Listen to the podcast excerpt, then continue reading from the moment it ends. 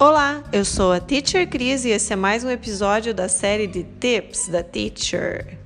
Hoje a dica é como que eu digo teacher e daí em inglês? E daí? Sabe assim, quando você está conversando com alguém, a pessoa te fala uma coisa, daí você responde, e daí? Balançando o ombro. E daí? Para dizer, e daí? Como assim quem não tá nem aí para nada? E daí? E daí? Em inglês você diz so what? So what? E daí? So what? Bye! Vejo vocês na próxima.